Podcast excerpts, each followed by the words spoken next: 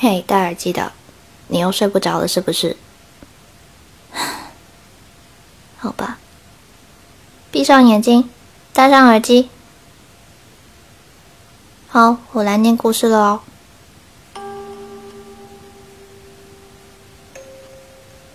青蓝色的大海里，一条美人鱼在月光下浮出水面。美人鱼快要生孩子了。他想，听说人是世界上最善良的，要是把孩子交给人类抚养，一定能过上幸福的生活。于是，他不顾肚子的疼痛，艰难地划过寒冷的波浪，向一片闪着灯光的海岸游去。靠近海岸的小镇上，有一家小店。住着一对老年夫妻。老大爷会做蜡烛，老大娘就在店面卖蜡烛。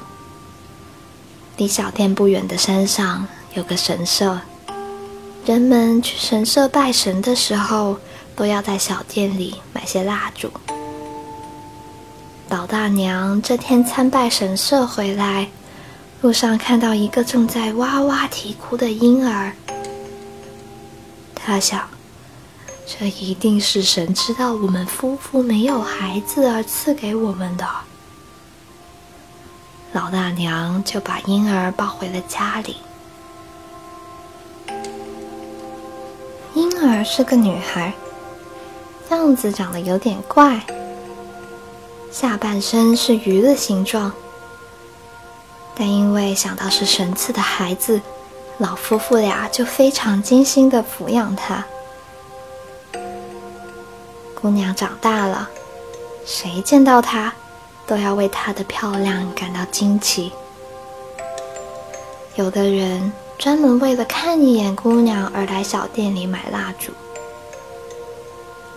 老大爷一个劲儿的做蜡烛。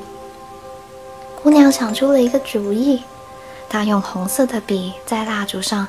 画上鱼呀、贝壳呀这些美丽的图画。他虽然没有向什么人学过画画，但他的画充满了神奇的魔力。谁一看到画，就会喜欢上这些蜡烛。从此，从早到晚，大人小孩都拥到他的店里来买蜡烛。更令人奇怪的是，人们纷纷传说，用有画的蜡烛去参拜神社，或者带在身边出海，可以避免各种灾难。于是，很远的地方也有人赶到小店来买蜡烛，小店的生意更加兴旺起来。因为蜡烛卖得多。姑娘不顾手臂酸痛，用红色的笔不停地画。她一心想用这样来报答抚养她长大的两位老人的恩情。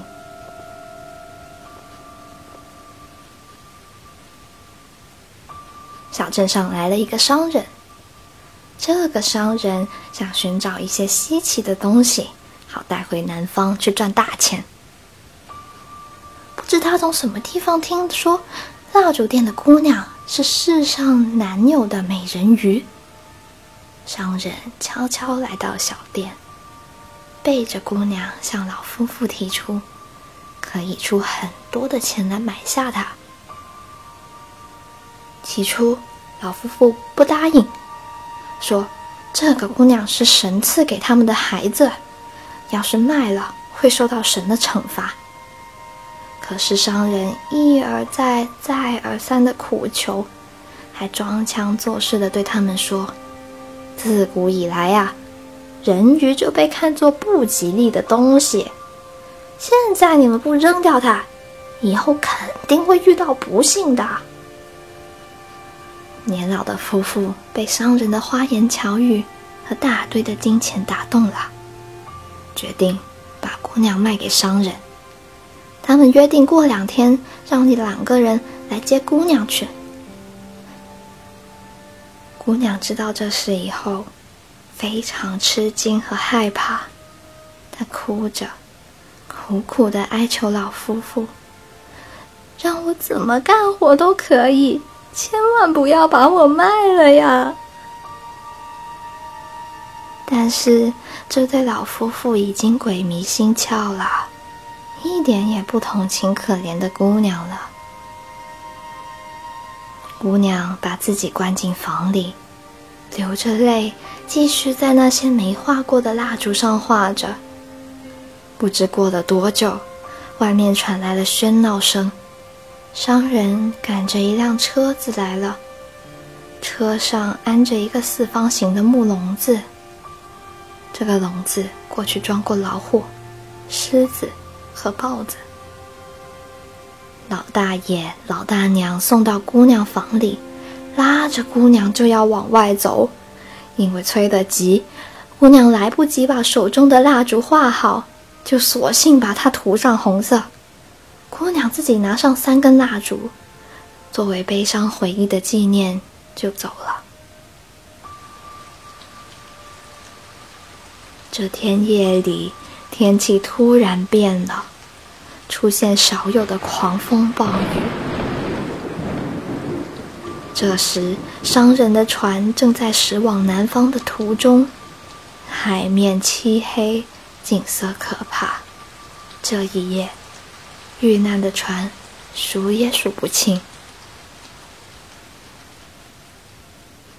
奇怪的是，这之后，山上的神社只要点起红蜡烛。无论天气多晴朗，也会变得狂风大作，暴雨倾盆。从此，红蜡烛成了不吉利的东西。小镇上过去很热闹的神社，如今成了人们害怕的地方。那对老夫妇的蜡烛店再也开不下去，只好关闭了。一个漆黑的雨夜，有人看到海面上闪着红蜡烛的光，烛光渐渐升起，不知不觉的转到神社去了。没过多少年，这个山脚下的小镇就消失了。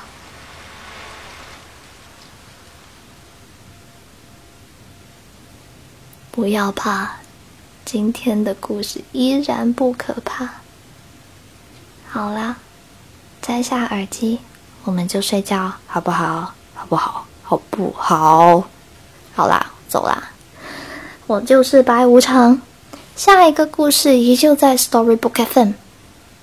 Night night。